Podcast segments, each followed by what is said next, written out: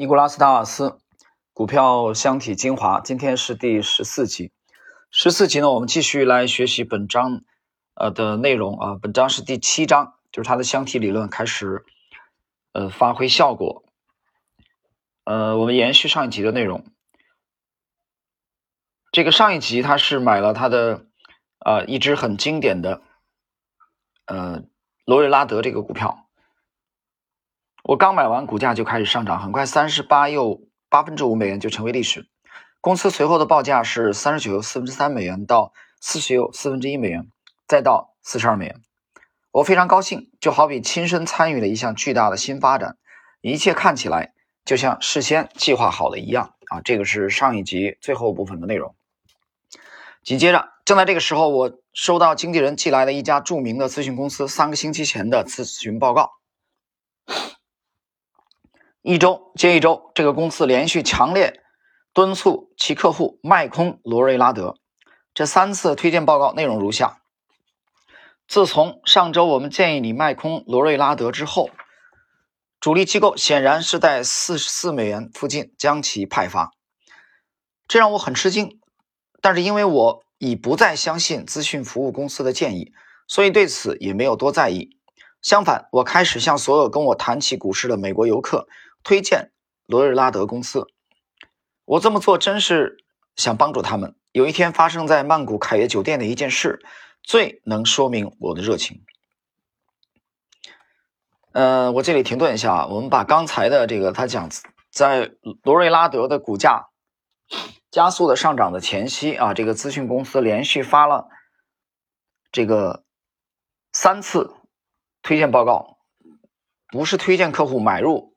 而是推荐客户去做空罗瑞拉德，就在四十四美元啊这个位置，大家可以其实去打开啊这个本书的第一百六十五页，可以去看一下本书一百六十五页，这家资讯公司连续三次让客户去做空罗瑞拉德的四十四美元的附近，正是罗瑞拉德新一轮的上涨的前夕。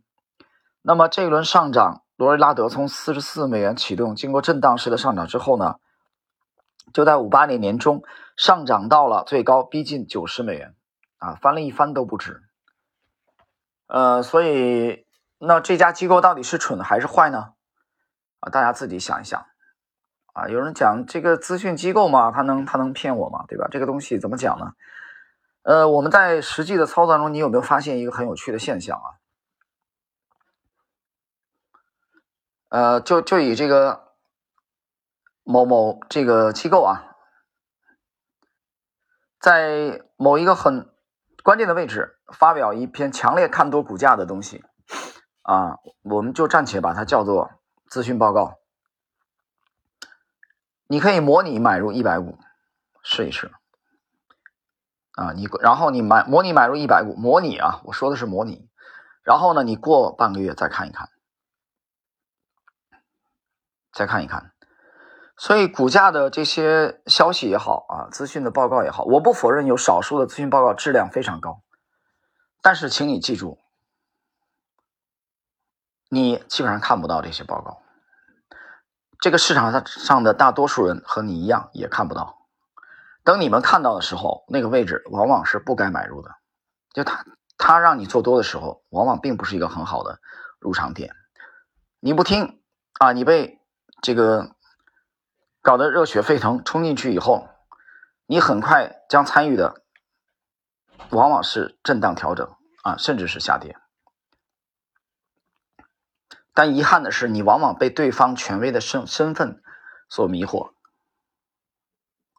所以作者刚才讲，我已经不相信这些咨询机构了，相信谁呢？信自己，信自己的什么信念吗？不是，交易体系。好，我们继续来看。相反，这个就是向其他的游客推荐啊。这个罗瑞拉德一天下午午餐时，有人介绍我认识了美国最大的船运公司的总裁。在我们谈话时，他提到他在股市持有市值达三百万美元的股票，有两只股票组成，两百五十万美元的新泽西标准石油和五十万美元的罗瑞拉德的股票。你认为我这个投资组合怎么样？他问。我认为怎么样？他问我，算是问对人了。我立即告诉他，应该马上将新泽西石油公司的股票换成罗瑞拉德公司的股票。如果是我，就会这么做。一年之后，当我在纽约的一次宴会上再次遇到他时，罗瑞拉德公司的股价已经涨到了八十美元。你最近一次关于股市的建议是什么？他问我。建议？我吃惊地说：“是我在曼谷给你的提供，给你提的价值三百万美元的建议吗？”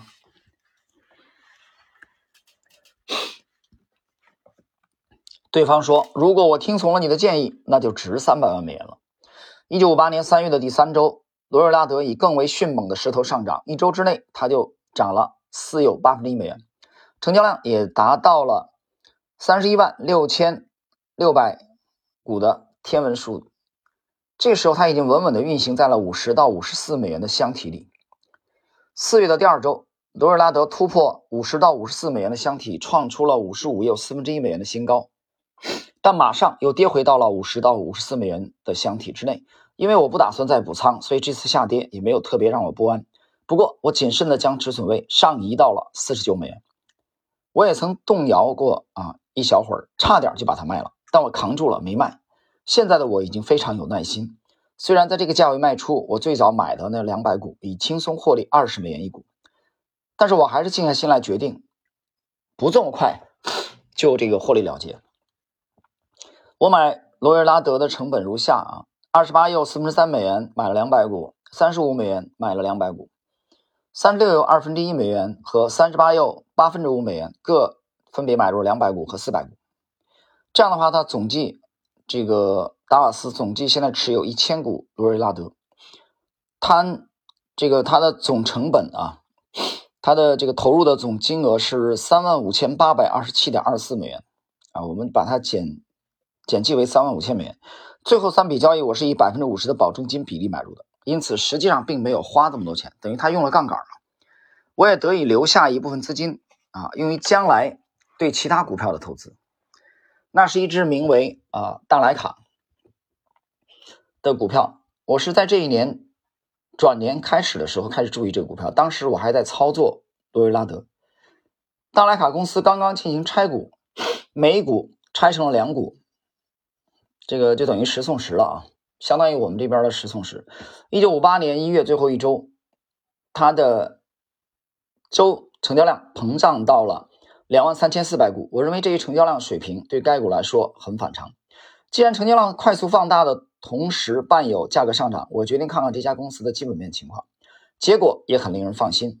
这家公司属于一个正处于扩张阶段的行业，而且在这一行业内几乎处于垄断地位。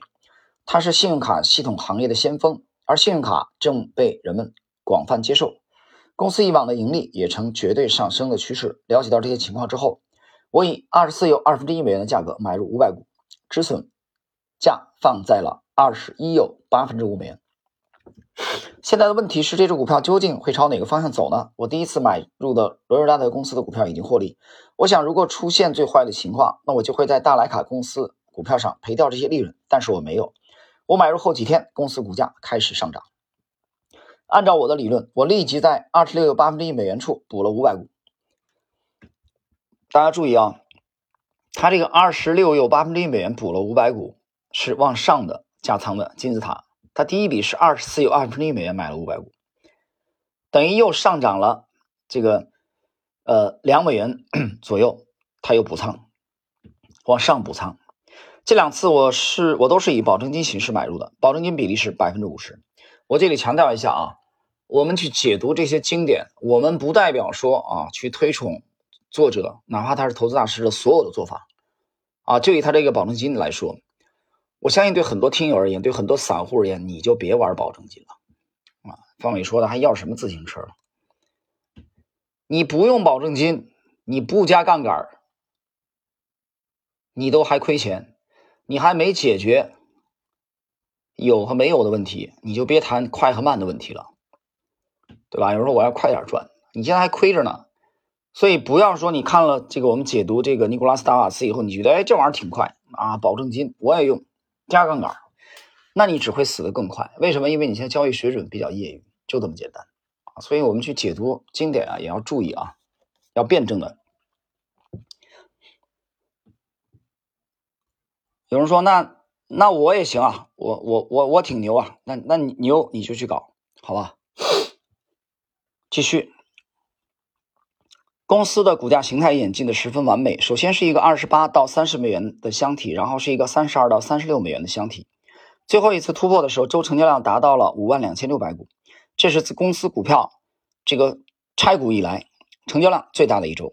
当我看着利润日益增加的时候，一刻也没有忘记随着股价的上涨提高我的止损位，这点很重要啊。它不断的去。呃，提高止损位，因为它不断在金字塔加仓嘛。呃，然后呢，这个东西怎么说呢？如果你没有加仓的话，把这个上移的话，其实不是止损了啊，那那其实应该理解为是止盈位，对吧？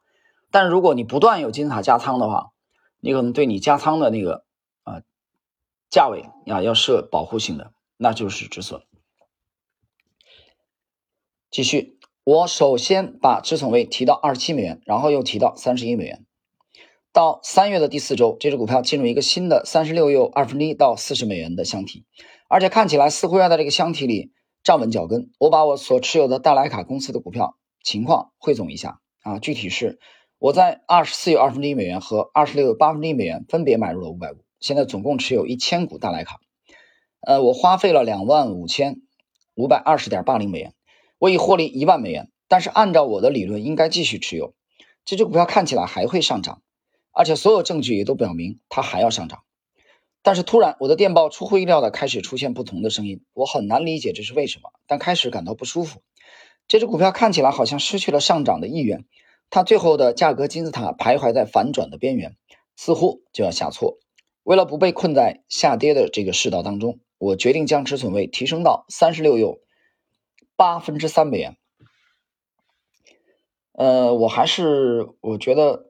坚持刚才的观点啊，因为我到现在只看到了他对大莱卡的两次，分别是二十四又二分之一美元和二十六又八分之一美元，我没有看到第三次，到现在为止没看到第三次的这个买入，所以你把这两次的这个摊平一下，也就二十五美元左右吧，我们粗略算一下，所以这里边的我觉得认为是翻译的问题啊，说止损位提升到三十六又，这不是止损了，拜托，这是止盈位啊，对吧？你的成本远远的小于三十六又八分之三美元。